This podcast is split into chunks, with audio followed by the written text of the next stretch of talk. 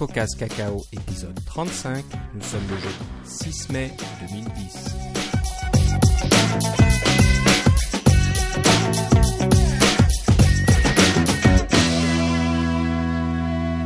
Bonjour et bienvenue à tous dans ce nouvel épisode de CocoCast Cacao. Comme d'habitude, j'ai Philippe Casgrain avec moi. Comment ça va, Philippe? Ah, ça va très bien et les Canadiens ont gagné.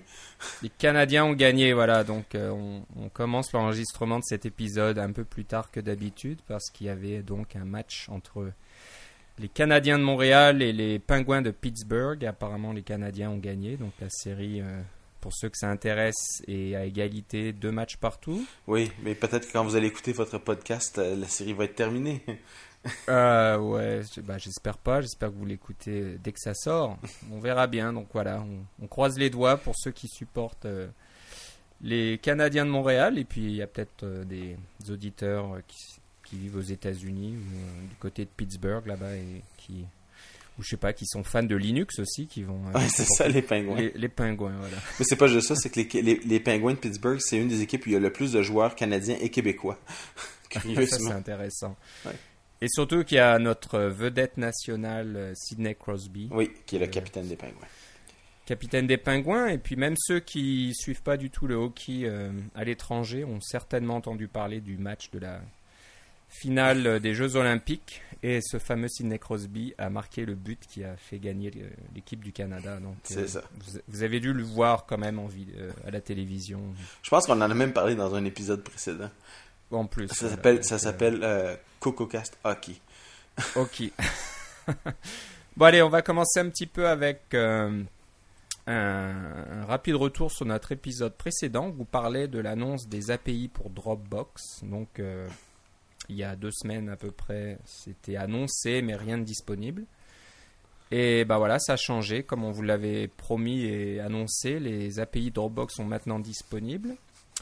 Euh, un petit bémol, euh, c'est pas, c'est pas libre et comment dire et, et disponible directement. Il faut s'inscrire, euh, donner un nom de compagnie, puis expliquer pourquoi on, on demande l'accès aux API Dropbox. J'imagine qu'ils vont pas être trop difficiles et puis refuser tout le monde. J'espère qu'ils sont pas comme ça. Ouais, puis j'imagine que c'est parce qu'ils veulent gérer la demande au début là hein, pour euh, parce que si tout le monde se précipite pour avoir accès pendant la première semaine, leurs serveurs vont exploser. là. Ouais, peut-être qu'au niveau support, ils arriveraient pas à suivre non plus parce que je pense que l'équipe Dropbox c'est pas très gros, c'est pas une très grosse compagnie et s'ils se retrouvent avec des, des milliers de développeurs à supporter, ça va être un peu difficile. C'est ça. Et voilà, d'après ce que je vois sur Twitter, euh, beaucoup de développeurs sont très intéressés. Comme on vous le disait, Dropbox est une solution euh, qui nous plaît beaucoup. Et maintenant que l'iPad est, euh, sur vos genoux, pour les plus chanceux d'entre nous, ou d'entre vous, c'est sûr qu'avoir un, stockage comme ça disponible sur Internet, ça devient intéressant, voire indispensable, parce que ça manque un petit peu aux côtés de l'iPad. Donc c'est vrai qu'on espère voir des, de nombreuses applications utiliser euh, les API Dropbox, comme ça on peut stocker nos documents euh, sur Internet et y accéder de n'importe quelle plateforme. Voilà.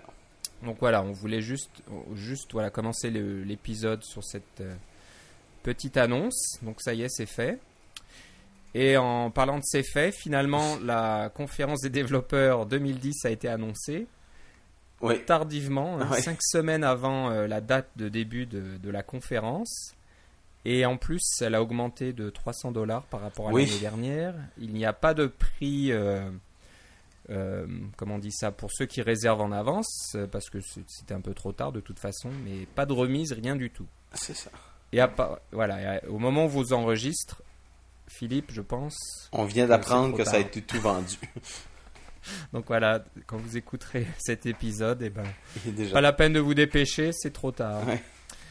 Donc, euh, bah, apparemment, il y a, il y a Scotty hein, de MacDevNet, qui, euh, du Mac Developer Network, qui veut euh, organiser une petite conférence d'une journée en Angleterre, je crois. Donc, vous pouvez peut-être vous consoler en allant faire une conférence euh, sur le côté.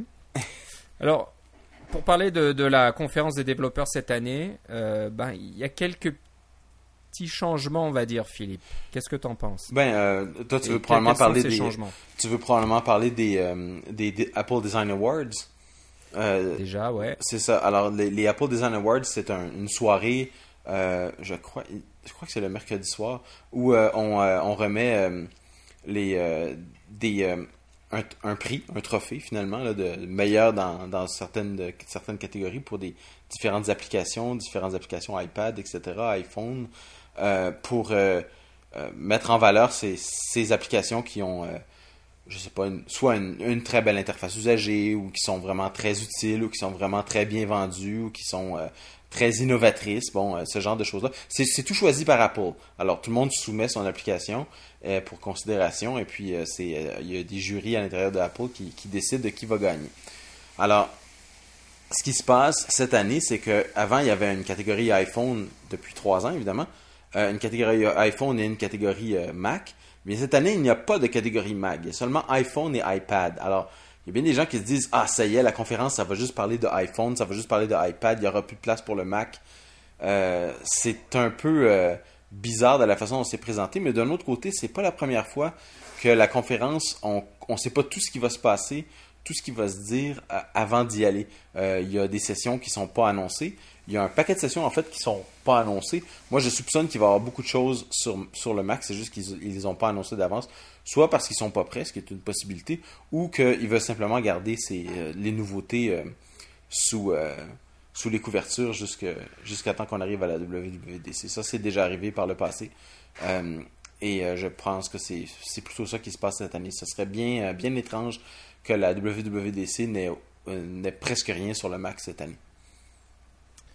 Ben, on, va, on va savoir ça bientôt. Est-ce que Ouais. tu pronostiques euh, la présentation du successeur de Snow Leopard déjà ou ça sera plutôt l'année prochaine? Non, je pense que ouais, je, pense- je pense que c'est ça. Je pense que au niveau des systèmes d'exploitation, il va avoir quelque chose euh, pour euh, iPhone OS 4. Hein, c'est bien sûr qu'on est dans les en, Oui. en train de faire les bêtas. Euh, mais ce qui va peut-être arriver, c'est qu'ils vont peut-être commencer à présenter une. Mon pronostic, ce serait une unification euh, entre le macOS euh, de le Coco et Coco Touch.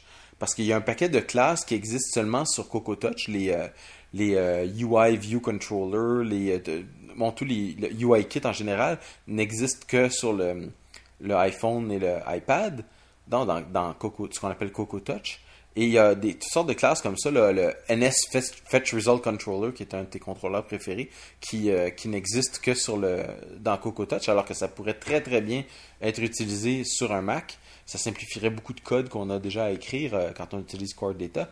Euh, je pense qu'on va, on va se diriger vers une, une certaine unification des plateformes. Je pense qu'à l'interne, les plateformes sont déjà pas mal unifiées. Euh, c'est juste que chez Apple, mais nous, on peut pas le voir à l'extérieur. Il y a vraiment deux, deux systèmes d'exploitation. Euh, ça va devenir euh, un, peu plus, un peu plus simple à ce niveau-là. Je pense que c'est ça Oui. les genres de surprises qui nous réservent. Ouais, moi je pense aussi que la plateforme iPhone OS va contenir de plus en plus de frameworks venant du, du Mac. Oui.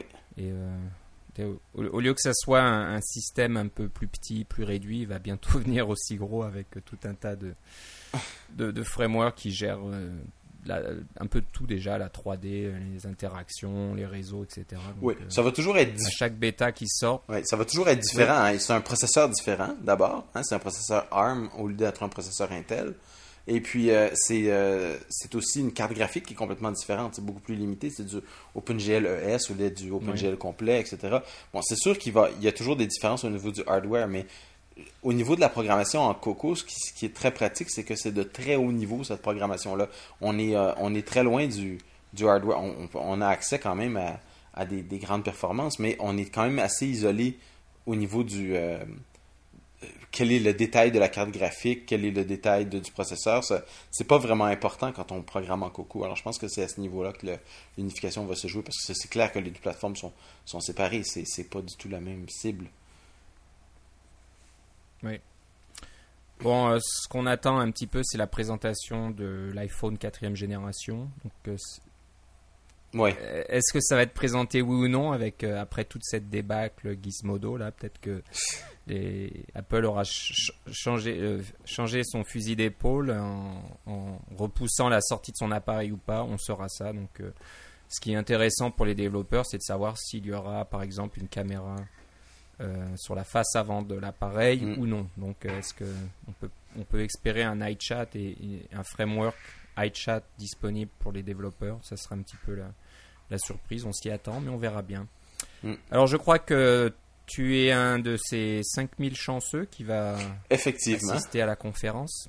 Effectivement, j'ai eu la, j'ai eu chance de pouvoir, euh, de pouvoir euh, avoir un billet euh, avec ma, ma nouvelle compagnie Transgaming qui me paie le voyage pour aller là-bas. Alors, ça va être ma quatrième WWDC.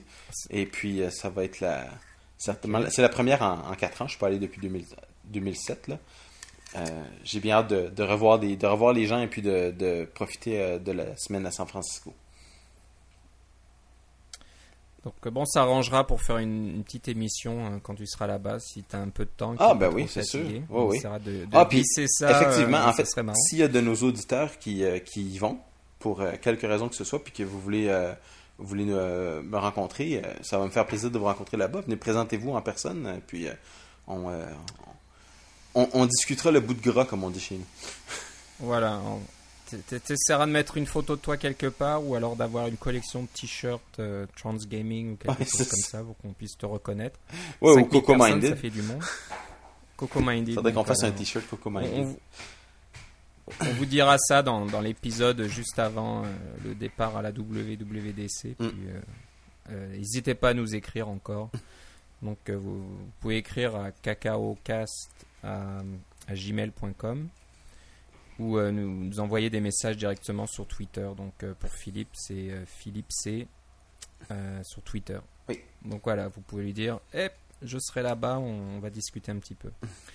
Ça, Ça te fera plaisir. je suis Absolument. sûr. Voilà. Voilà, donc c'était un petit peu la, la nouveauté de, de, de la semaine ou des deux semaines précédentes. hein. Je crois que Oui, ça passe vite quand même. hein. WWC a été vendu totalement en 9 jours à peu près. J'ai compris 8-9 huit jours, là, mais oui, c'est ça. C'est rapide. Ouais. Voilà, donc euh, c'est rapide. euh, quel- hein, même si le prix est assez élevé, que les, les billets d'avion ont dû coûter cher, les développeurs se ruent quand même euh, sur cette conférence. Et bon, on les comprend, il y a beaucoup de, ouais. de, de contenu, beaucoup de choses à apprendre. Donc quand on est sérieux dans le développement sur Cocoa, c'est le. Oui, en termes de rapport qualité-prix, c'est une excellente conférence. C'est, si vous avez Ça- déjà votre billet, vous ne serez pas déçu. bon, oui. Oui, c'est ça. C'est juste que ça coûte cher, mais elle dure 5 jours. hein. Quand on va à C4, à, à C4 on Ouais. paye moins cher, mais ça dure juste 2 jours et demi. Là. Même pas 2 jours, en fait. Alors, c'est sûr que Ouais, ouais. on, on en a pour son argent, là, mais à la WWDC, on en a pour son argent vraiment beaucoup. là. Il y a beaucoup de choses qui sont offertes. Et puis, c'est- le matin, c'est le midi, c'est le soir, c'est... euh, il y a tout le temps des choses à faire. Et puis, il n'y a pas grand-chose qui remplace le fait d'être dans la même dans, dans le même building avec 5000 autres développeurs qui pensent à peu près comme vous puis qui ont des toutes sortes d'idées auxquelles vous auriez même pas pensé, euh, de faire toutes sortes de contacts, de nouvelles rencontres, c'est vraiment bien. Je t'envie. hein. L'année prochaine, je vais m'arranger. Finalement, tous les ans, je dis ça. Là, je suis un peu à, à court de vacances déjà. Ça va être ma- mon excuse. Ah. Sans parler d'argent, mais un peu, un peu à court de. Je peux pas prendre une semaine de plus cette année. Là, ça va être trop, trop difficile. Oui. Et puis c'est trop tard. Voilà, donc c'était euh, les nouvelles à, à ce à ce niveau-là. On en reparlera, je pense, dans le prochain épisode juste avant la conférence. Et comme euh, je l'annonçais, on va s'arranger pour euh, te parler, Philippe, quand tu seras là-bas. Donc on- je, je t'appellerai. On se débrouillera pour enregistrer une petite interview pour que tu nous donnes euh, tes impressions. On essaiera peut-être de faire ça après la keynote de Steve Jobs. Si euh, Steve Jobs fait sa, sa keynote cette année, on ne sait pas encore. Ah, on sait pas encore, oui, c'est vrai. Euh, voilà, pour discuter des annonces, s'il y a des annonces. Je pense qu'il y aura quand même des petites choses euh, nouvelles, j'espère. Je l'espère aussi. On voulait parler d'un forum de développeurs en français. Et voilà, ceux qui le connaissent pas encore, le site s'appelle pomdev.com. Et voilà, il n'y a tout. pas beaucoup de, de forums en français. Non, c'est ça. Et puis c'est tout nouveau, c'est sorti, en fait, c'est sorti à peu près au même moment où on a enregistré l'épisode précédent, c'est pour ça qu'on n'en a pas encore parlé. Euh, mais euh, pomdev.com, oui. Voilà, donc euh, ben, allez-y, il y a tout un tas de, de- de sujets différents, j'imagine. hein. C'est Mac, Mac et iPhone. C'est l'iPhone, euh, même si si je vois que c'est le forum des développeurs Mac, c'est- plutôt les for- forums des développeurs euh, Apple en général. Donc voilà, on voulait euh, saluer l'existence de ce forum et euh, faire un petit peu de publicité sur nos ondes. Donc voilà, n'hésitez pas à vous abonner à pomdev.com. Oui, alors il y, a- il y a toutes sortes de choses. Euh, il y a, y des va- forums, mais, ce que je veux dire, c'est qu'il y a des forums Ouais. de discussion, mais il y a aussi des articles. Il y a des fils RSS, il y a des toutes sortes de choses. C'est vraiment, euh, c'est vraiment assez complet. Là. Puis il y a- des gens que je retrouve là-dessus que ça fait quand même plusieurs, euh, plusieurs années que je les, je les suis un peu partout, euh, que ce soit sur Twitter ou quand dans le temps quand on faisait des choses sur dans les news sur Usenet. Il y a des, ces gens-là qui sont encore là sur PomDev. Alors ça semble regrouper pas mal, pas mal de monde qui sont là depuis de- autant des nouveaux que des anciens. Ça, c'est toujours bon quand on a une communauté comme ça d'avoir d'avoir pas juste des nouveaux qui se parlent entre eux ou pas juste des anciens qui se parlent entre eux, mais d'avoir un mélange des deux. Et je pense que la, le, forum tel qu'il est présenté, là, c'est, euh, il semble avoir tout ça dedans. C'est, très bon. Je leur souhaite longue vie. En plus, il y a des offres d'emploi, des offres de stage et des missions euh, pour les, consultants. Donc, euh, il y a pas mal de choses finalement. Et bah, je disais qu'on voilà, on veut leur faire un peu de publicité, mais n'hésitez pas à faire un peu de publicité pour nous aussi. Donc, euh, si vous euh, fréquentez pomdev.com, euh, vous pouvez laisser un petit, un petit message faisant euh, état de notre existence, là, de notre modeste podcast. Oui, j'ai pas trouvé de section de- podcast en fait. C'est ça que je me disais si on pourrait se mettre là-dedans, mais il n'y avait pas rien. sans pas avoir d'endroit particulier pour, pour parler des, des- de l'information présentée en audio comme nous, ou en vidéo en fait. Ouais, ouais, ouais. Donc bah si, quelqu'un de PomDev écoute, euh, une petite suggestion, et puis voilà, un peu, un peu de publicité euh, pour PomDev, un peu de publicité, pour nous, puis je pense que, alors, je sais pas, peut-être qu'il y a un, peu de publicité Amazon sur le site, mais euh, je pense que c'est amateur comme nous aussi. On n'est pas là pour gagner de l'argent, mais ça fait plaisir si on a un auditoire un peu plus conséquent, épisode après épisode. Ça fait toujours plaisir. Oui, c'est ça. On n'a pas l'impression de parler dans le vide. Ouais, bah peut-être, j'en sais rien. Faudrait que je vérifie les... le nombre de téléchargements. Peut-être qu'il y a que nous. Ah, on reçoit des, on reçoit des, on reçoit des emails et des trucs sur Twitter des, des gens qui sont contents. Alors on sait qu'il y a au moins, il y a au moins quelques personnes qui apprécient ce qu'on fait. Voilà, c'est l'essentiel. Je, je blaguais, bien sûr. Euh, maintenant, on va passer à un, un nouvel outil qui euh, a déjà fait pas mal de bruit. hein. Je l'ai entendu, j'en ai entendu parler par euh, plusieurs sources différentes, et ça s'appelle Ingrédients. Je sais pas si c'est des francophones, des, Français qui font ça. Je suis pas sûr. J'ai cru voir le nom des développeurs, Nicolas ou je ne sais qui. Maintenant que j'en parle, ça, ça me vient plus à l'esprit. Non, les noms sont pas là. Mais voilà, donc c'est un, bah, un outil très très efficace, très très bien fait, très euh, très propre et, et joli, je pense, pour euh, naviguer dans votre documentation Cocoa. Oui.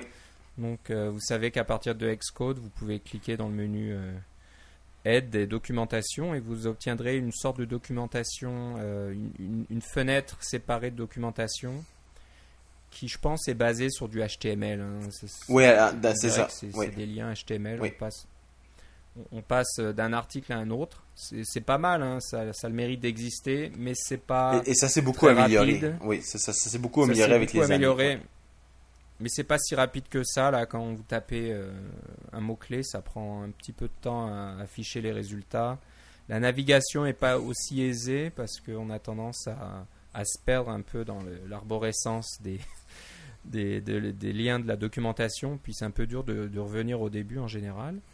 Donc voilà, il y a des développeurs qui se sont dit, ben, pourquoi pas faire un, un navigateur de, de la documentation qui soit plus rapide, euh, qui est très joli, euh, simple, simple d'emploi. Et ça s'appelle Ingrédient, donc euh, c'est une version bêta, je crois, pour l'instant, mais elle est, elle Oui. est très... Ben, le code source est disponible sur GitHub aussi. Et c'est du voilà, de l'open source. C'est ça. euh, si vous êtes curieux, ben je regarde un peu là, il y a tout un tas de classes. ouais. L'application est bien faite, mais on voit qu'il y, a- il y a beaucoup de travail. Oui. Il y a un petit truc rigolo. Ouais. Quand vous euh, quand vous démarrez l'application pour la première fois, elle va indexer toute votre documentation. Et c'est pour ça que le- la navigation est rapide par la suite. hein. Il y a un, un index en mémoire peut-être, ou je ne sais pas, Sur bon, quelque je chose pense, de, de ouais. bien rapide. Et ben pour que vous patientez, il y a un petit jeu de tic-tac-toe là qui, qui s'affiche sur le, le menu principal au fond de l'écran et vous pouvez voilà, jouer contre, contre l'ordinateur. Euh, bon, je vous préviens, il est pas si malin que ça. Ouais, c'est ce que j'ai trouvé aussi. gagner.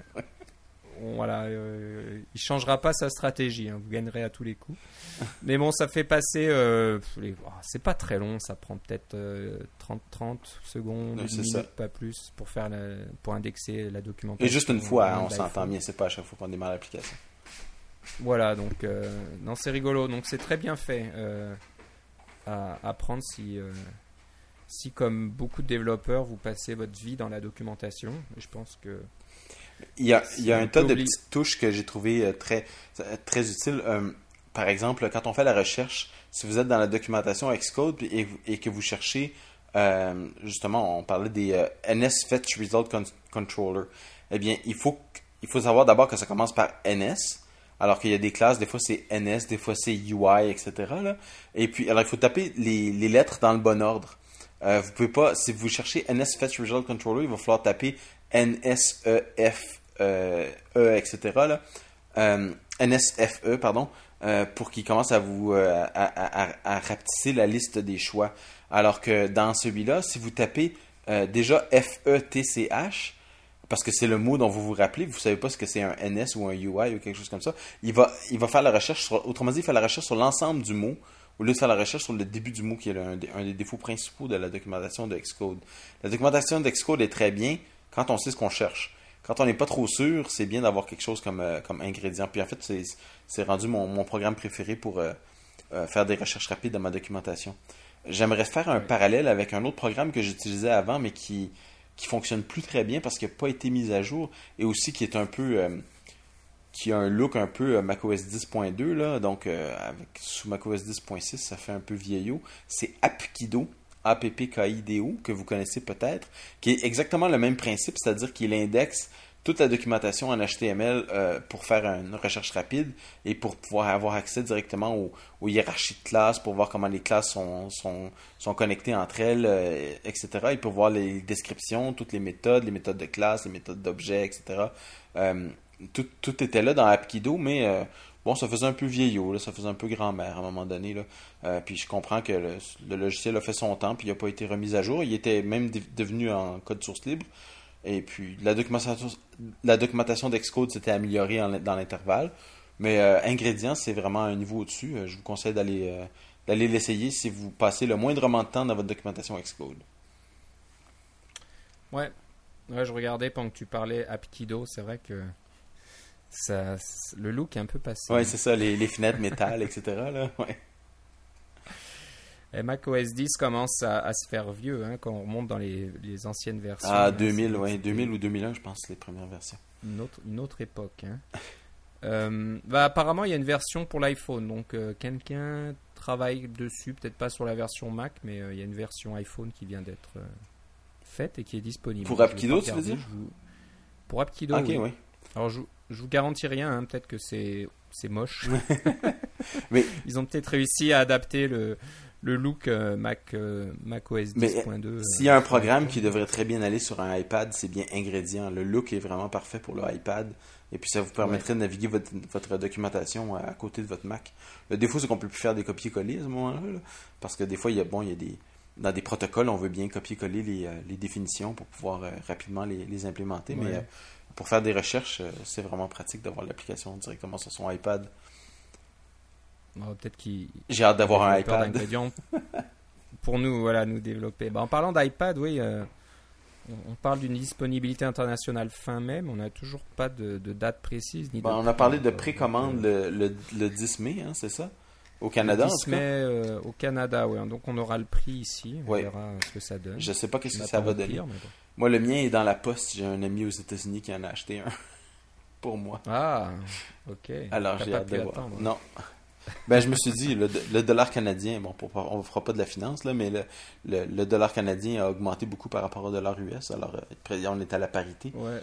Et puis, euh, en tout, ça me revenait moins cher de le faire venir des États-Unis. euh, que probablement qu'ils vont annoncer un prix en canadien qui va être plus élevé. En fait, j'ai vu les prix pot- potentiels en euros, puis on parlait de 500 euros pour le modèle de base euh, en, Oui. en Europe. Enfin, au moins en France. Là. Alors, 500 euros pour le modèle qui vaut 500 dollars US. Là. Euh, ben, 500 dollars US, c'est... euh, euh, pardon, 500 euros, c'est à peu près 630 dollars US au, au moment où on se parle. C'est- Je pourrais pas te dire exactement, c'est beaucoup plus. Ouais. Mais c'est vrai que c'est un, un problème récurrent. Ah, je l'ai euh, ici, tu vois, c'est ancien. 500 eu- aujourd'hui, en date d'aujourd'hui, 500 euros, c'est 650 dollars US. Waouh. bah merci. Mais ouais, c'est un vieux débat ça. À Ouais, chaque fois que les, les produits informatiques en général et d'Apple en particulier traversent l'Atlantique, Ouais. je sais pas ce qui se passe, mais euh, le, le- le prix euh, gonfle énormément. Ah, c'est euh, la, c'est suis la magie désolé. qu'il y a dans l'iPad qui fait gonfler. J'avoue que nous au Canada, on est un petit peu chanceux dernièrement. Euh, C'était pas terrible il y a quelques années, mais j'ai remarqué que ça s'améliore et qu'on a une parité des prix. Donc euh, l'iPhone à 199 aux États-Unis, on l'a à 199 dollars. Ouais, mais les ordinateurs sont un peu plus chers quand même. Hein. On- sont environ Les 10, ordinateurs sont ouais, environ 10 un peu plus chers. chers, mais euh, l'iPhone, j'étais surpris qu'il le fasse à 199. Ah, mais c'est probablement parce que Rogers, il nous demande un plan de 3 ans. hein. Alors, il se Oui, rattrape sur peut-être ce prix-là. Il s'y retrouve. Alors, est-ce que l'iPad, ça va être la même chose? Peut-être que l'iPad euh, Wi-Fi sera, sera un peu plus cher pour comparer au 3G, je sais pas trop. Ben, on, je pense qu'on en reparlera euh, au prochain épisode encore une fois, quand on aura des, des prix. Oui, on espère les avoir la semaine prochaine.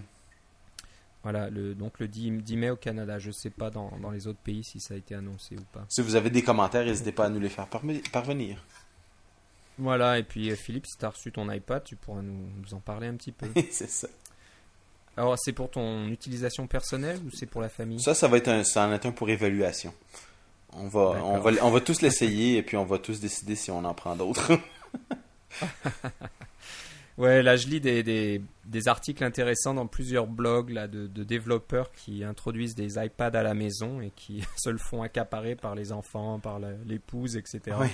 oui, en fait, on a vraiment besoin d'un mode multi-utilisateur dans cette affaire-là, hein, parce que Exact, parce que tout le monde se bat, euh, se, se l'arrache maintenant. C'est vrai que ça plaît aux, aux adolescents, ça plaît aux, aux personnes qui n'aiment pas trop les ordinateurs en général, mais euh, qui l'utilisent tout le temps. Donc, euh, Mais c'est que c'est aussi Ah, personnel qu'un iPhone hein, ou un iPod Touch. Quand, sur mon iPod Touch, moi, j'ai tous mes, j'ai mes photos personnelles, j'ai mes, euh, j'ai mes contacts à moi, j'ai mes, mes courriels personnels. Alors, si je le prête à quelqu'un pour qu'il joue à un jeu, ben en fait, il a accès à toutes mes affaires sans, sans avoir besoin de mot de passe. Là. Alors, c'est un peu embêtant. C'est Mm. c'est assez personnel, ce genre de truc-là. Alors, l'iPad, il est plus gros, c'est plus facile à partager, mais d'un autre côté, il y a tout ce problème-là de, de vie privée aussi. Là. Il y a des choses qu'on ne veut pas nécessairement euh, que n'importe qui aille voir. Là. Euh, donc, euh, il faudra- faudrait qu'il y ait un mode invité, ce serait vraiment bien ça.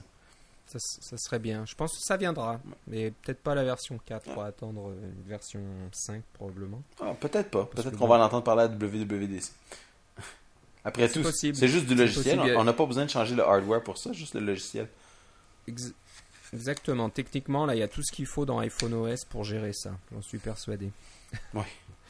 Allez, on va passer euh, à l'outil suivant que tu as utilisé récemment, Philippe, qui s'appelle Mode, euh, non, MO Generator. Ouais. Donc, euh, c'est un outil qui permet de gérer vos- les classes Core Data. Oui. Alors, tu l'as utilisé Oui. Euh, Qu'est-ce que tu en penses? Ben, je pense que, juste pour, pour la petite histoire, c'est que si vous commencez comme moi avec Core Data, euh, là, vous, vous suivez les exemples dans, le, dans les livres de code, puis là, vous dites, ah bon, ben, vous faites euh, votre modèle, et ensuite, vous établissez des connexions dans Interface Builder, et, et grâce à la magie des bindings, euh, tout se passe magiquement, puis voilà, vous avez votre, votre programme qui fonctionne. Ben, moi, j'ai voulu aller un petit peu plus loin que ça, parce que je vais avoir quelque chose qui marche sur l'iPhone, et sur l'iPhone, il y a Core Data, mais il n'y a pas de bindings. Donc, il faut comprendre tout ce qui se passe pour les connexions entre le modèle et le et le, la vue. hein. parce que le, binding, ce que ça fait, c'est que ça remplace votre contrôleur au milieu. Là. Et puis, euh, ce, que ce qui est arrivé, c'est que je me suis retrouvé à écrire beaucoup de code. Alors, je faisais des sous-classes de modèles de, de classes euh, et je, faisais, je réécrivais beaucoup de fois le même code. Euh, et puis, à un moment donné, j'ai, j'ai arrêté et puis j'ai pris un peu de recul et je me suis dit, il me semble que j'écris beaucoup de code pour rien. Euh, et puis j'en ai parlé avec d'autres personnes qui ont déjà des, programmes en Core Data. Alors il y avait toi, Philippe, il y avait aussi Brad qui fait partie de Coco Minded. Euh, on en a discuté franchement et puis euh, oui, effectivement, il faut écrire quand même pas mal de code pour faire du Core Data. C'est pas aussi quand on veut faire plus que les, les, petits, les petits trucs de base là. Euh, il faut écrire du code, il y a, pas de, il faut faire des sous-classes, etc. donc, il y, a, ben, il y a plusieurs solutions qui existent. la plupart des gens ont leur propre série de, de macro-commandes ou de, templates ou de pochoirs, là, où qui remplissent, chaque fois qu'ils font une classe en core data, ils partent de, ce modèle-là et puis ils, font un rechercher remplacé pour le nom de la classe et puis voilà, ils ont leur nouvelle classe avec toutes les différentes fonctions. Ça, c'est bien. Et puis, en fait, chacun a sa propre solution. Mais moi, celle que j'ai trouvée par la suite, c'est euh, Mo Generator qui vient de, de notre ami euh, Jonathan Will French. c'est quelque chose qui date quand même d'un certain temps, ça date de 2006. Euh, et puis, en fait, ça date de macOS 10.4, hein, quand Core Data est arrivé. et ce que ça fait, c'est que c'est un, un, petit, un petit programme tout simple. Ben, tout simple ce que ça fait est simple parce que, conceptuellement, mais le, programme lui-même est assez, complexe. Bref, ça prend un modèle Core Data, n'importe quel qu'il soit. Alors, un, XC Data Model, euh, ce que vous avez de façon graphique et qui est si joli, qui vous dit toutes vos entités, toutes vos, euh, vos relations entre elles, etc. Ça prend donc ce modèle-là et ça génère pour chaque classe qu'il y a dedans, qui n'est pas un NS Manage Object, parce qu'on fait des, ça c'est notre classe de base, mais la plupart du temps, on a des classes euh, dérivées de NSManageObject. Ça génère deux classes. Une qui va s'appeler euh, le nom de la classe et une qui va s'appeler souligner, euh, donc le, petit tiret là, souligné, le même nom de la classe. La classe qui commence par un souligné, c'est une classe qui est générée automatiquement par MoGenerator. Et donc, ça contient tous les trucs de base pour insérer, pour faire des recherches, pour faire des, euh, euh, etc. Tout, le code qu'on écrit, qui est tout le temps pareil d'une classe à l'autre, il est synthétisé automatiquement par MoGenerator. Et là où c'est génial, c'est que, comme je vous ai dit, vous créez deux, deux, euh, deux classes. La première, c'est cette classe soulignée, disons, souligner ma classe, qui dérive de NSManageObject. Et il vous fait ensuite une classe qui s'appelle ma classe, qui dérive de souligner ma classe, qui descend de souligner ma classe. Donc, cette classe-là est vide au départ. La, classe qui a le vrai nom, là, elle est vide au départ, mais vous pouvez mettre toute votre logique spécifique à votre classe, donc pas sans les, euh, trucs de base habituels pour euh, insérer, etc., faire des recherches. Vous pouvez tout mettre ça dans votre fichier euh, ma classe, mais le fichier souligner ma classe, lui, il est régénéré à chaque fois que le modèle est modifié. Donc, si vous rajoutez une propriété, si vous rajoutez une relation, si vous enlevez une propriété, euh, si vous, modifiez votre modèle d'une façon quelconque, vous avez juste à faire euh, euh, refonctionner le programme MoGenerator qui va régénérer toutes ces classes-là, mais il ne touchera pas à ce que vous avez déjà écrit dans les fichiers ma classe. Alors, c'est une solution très simple, très élégante au problème de toujours écrire le même code, mais qu'on veut que notre modèle soit disons, vivant. On veut, euh, pendant qu'on développe, on, rajoute des choses, on enlève des choses, on, modifie des choses tout le temps. C'est un peu fatigant à chaque fois qu'on se rend compte que, ah oui, ça compile pas, ou ah oui, ça fonctionne pas parce que j'ai oublié de déclarer telle propriété, j'ai oublié de déclarer telle, euh, euh, d'enlever telle variable, etc. Ça, va vous sauver beaucoup, beaucoup de temps. Et Emo Generator, normalement, c'est quelque chose qu'on fait. Excuse-moi, Phil, je vais juste finir. c'est quelque chose qu'on. c'est un petit programme qui, de, en ligne de commande. Alors, on peut le faire tourner sous la forme d'une phase de script. Euh, dans Xcode, mais il y a aussi un mode complètement automatique où à chaque fois que votre modèle est modifié, euh, et seulement à ce moment-là, quand vous compilez, MoGenerator est invoqué automatiquement par Xcode pour euh, régénérer vos, les classes automatiques. et puis évidemment, ça force votre programme à recompiler, mais tout ça est automatique. C'est, il y a un degré d'automatisation là-dedans qui est vraiment fabuleux. Si vous utilisez Core Data, ça vaut la peine d'aller faire un tour. Je m'excuse, tu allais dire quelque chose? Non, non, je voulais juste dire que oui, ça, ça, ça résout un, problème assez classique avec Core Data, c'est que une fois la classe générée à partir de votre modèle euh, initial, si vous changez votre modèle, euh, soit vous, vous régénérez vos classes et vous devez refaire les modifications euh, que vous aviez déjà apportées, soit vous faites comme moi et de nombreux autres, j'imagine, et ben vous, vous modifiez cette classe manuellement. vous faites la synchronisation à la main. Voilà, on ajoute un nouvel attribut dans une entité du, modèle, et ben on se retrouve à, taper euh, cet euh, attribut manuellement dans, la classe, comme ça elle reste euh, à jour. Donc c'est pas mal. Espérons peut-être qu'une solution comme ça soit un jour intégrée à Xcode. Euh, en natif, comme ça on n'aura plus à se, se soucier de ça, mais bon, je- on verra bien. Mais c'est open source voilà, ça, c'est- et puis c'est euh, c'est disponible sur GitHub aussi. Et ça fonctionne très bien. Voilà. MO Generator. Euh, très bon outil. On va finir l'épisode par, un, par deux outils qu'on peut utiliser ensemble. Euh, vous avez peut-être déjà utilisé un outil qui s'appelle Evernote, qui est assez populaire. Euh, je crois qu'il y a aussi un autre qui était populaire, mais qui l'est peut-être moins, ou j'en sais rien, mais qui s'appelle Remember the Milk. Mais c'est plus pour, pour, euh, pour entrer des listes de choses à faire. Je, pense qu'on peut aussi euh, euh, saisir des, des petits bouts de texte, des notes, et puis les, les synchroniser entre différents ordinateurs ou téléphones ou je ne sais quoi. Mais il y en a un autre qui devient populaire aussi dernièrement, j'en entends parler de plus en plus. Gruber, John Gruber en parlait dernièrement et en disait beaucoup de bien, ça s'appelle Simple Note. Oui.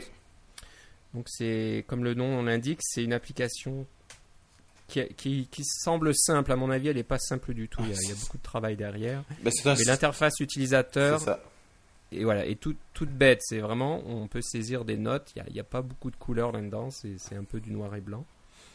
Mais euh, Philippe, apparemment, tu as trouvé euh, une, uti- une utilisation un peu particulière de Simple Note. Oui, alors avec un autre outil qui s'appelle. Notational Velocity. Oui. J'aime bien le nom, Ouais. rien que le nom me fait rire. Euh, alors, ben c'est ça. Simple Note, c'est un petit. En fait, Simple Note, c'est un service web. Hein? Alors, vous, vous créez des notes à l'aide d'un client Simple, Simple Note et ça, vous permet de faire des, des notes en format texte. En fait, c'est du format RTF, hein, je pense. Vous pouvez mettre des caractères gras, italiques, etc. là. Euh, mais l'idée, c'est que c'est un, endroit où quand vous prenez des notes, euh, quelles qu'elles soient, euh, vous pouvez les synchroniser automatiquement avec le service web.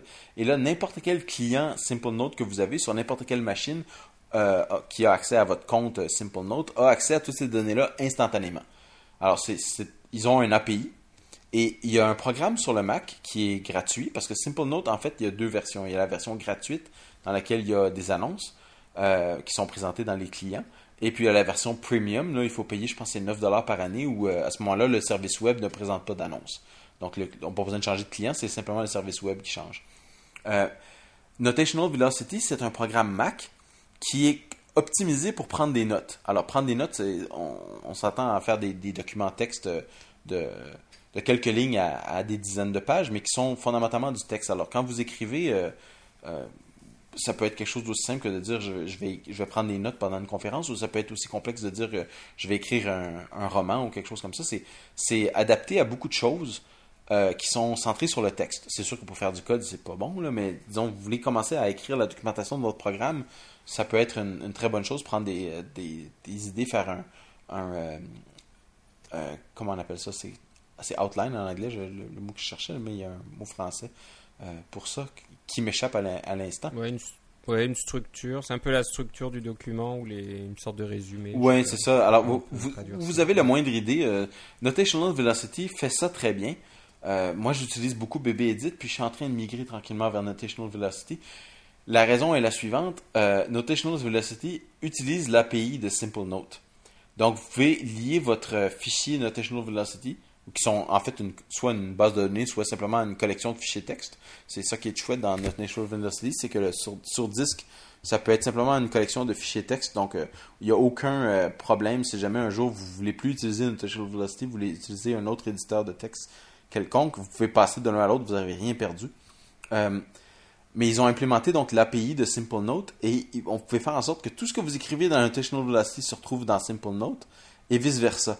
Donc, vous, écrivez quelque chose sur votre Mac, vous, appuyez sur Save, vous fermez votre Mac, vous ouvrez votre iPhone, vous démarrez l'application Simple Note parce que bon, il n'y a pas de Notational Velocity sur le sur le iPhone, mais il y a un Simple Note. Et puis voilà, tout ce que vous avez écrit sur l'autre, sur- sur votre Mac, se retrouve sur votre iPhone instantanément. Vous n'avez rien à faire. Euh, c'est un peu comme un Dropbox pour des fichiers texte, à mon avis. c'est la, la combinaison que j'ai trouvée. Alors, si vous avez euh, euh, ça, peut être des choses aussi simples que on a des idées, on veut faire un, blog et puis on veut euh, prendre des notes, euh, on veut partager des documents avec d'autres personnes. C'est. tout est là dans Simple Note. Et puis, avec Notational Velocity, vous avez un très bon client Mac. Et avec Simple Note, qui est une application gratuite pour l'iPhone, vous avez un client iPhone qui fonctionne, ma foi, très bien. Et puis, si vous avez des machines Linux, il y a, des, moyens. Et Windows, il y a des, des programmes qui fonctionnent avec SimpleNote aussi. C'est une façon très simple que j'ai trouvé de, de partager des petits fichiers texte. ils peuvent même être encryptés dans certains cas, mais j'ai pas j'ai pas poussé plus loin. Moi, j'utilise juste pour des, des, bouts de texte pour le moment. Ça fonctionne vraiment très bien. C'est très rapide. Voilà, donc euh, bah, c'est un couple intéressant à utiliser, Notational Velocity euh, avec Simple Note. Donc voilà, qui, comme je vous le disais, devient de plus en plus populaire. C'est un petit peu. Mais c'est parce que, à mon avis, c'est parce que leur API est ouvert. Ils ont, ils ont ouvert leur API à tout le monde. Ils ont dit, vous voulez faire des clients pour Simple Note, voilà l'API. Tu sais. Ouais. Euh, je pense qu'ils ont compris la leçon Twitter. Ouais. Parce qu'on saura que Twitter est, vraiment populaire hein, grâce à ça. Ils ont ouvert leur API à tout le monde très rapidement. Euh, Mais maintenant, les, ah, les, sites de réseaux sociaux font tout ça. Là. Facebook a un API, etc. Là. Mais ils ont été un, peu plus, un peu plus sur le tard. Ils ont pas, ça faisait pas partie du design initial. Voilà. Donc voilà, bah, ça, ça va finir notre épisode aujourd'hui. Euh, euh, donc, euh, on va se reparler encore une fois avant la conférence des développeurs, je pense. J'imagine, oui, c'est ça. Ouais, une fois, peut-être même deux. en fait. Euh, je regarde le calendrier là. Oui, on, va, regarder, on va regarder notre, notre planning, comment, comment ça s'arrange. Mm. C'est quoi la date déjà? Ah non, c'est le 7 juin Oui, c'est ça? ça, commence le 7 juin, c'est dans 5 semaines. Ah oui, donc euh, encore deux fois. Donc on aura le temps de reparler de tout ça, de parler de l'iPad de Philippe. C'est ça. et de tout un tas de choses. Voilà, donc, euh, ben, comme je vous l'ai déjà dit, euh, pour suivre Philippe sur Twitter, c'est Philippe C. Moi, c'est Philippe Guitare, G-U-I-T-A-R-D, tout attaché. Euh, le courrier électronique, c'est kakaocast.gmail.com. Et notre site où vous pouvez trouver ces podcasts et des articles et tout un tas de choses, c'est cocoaminded, M-I-N-D-E-D.com. Et voilà, j'espère que j'ai rien oublié. Je pense que c'est bon. Et je pense que c'est bon. Donc, euh, ben, à la prochaine. Merci de nous écouter et à la prochaine.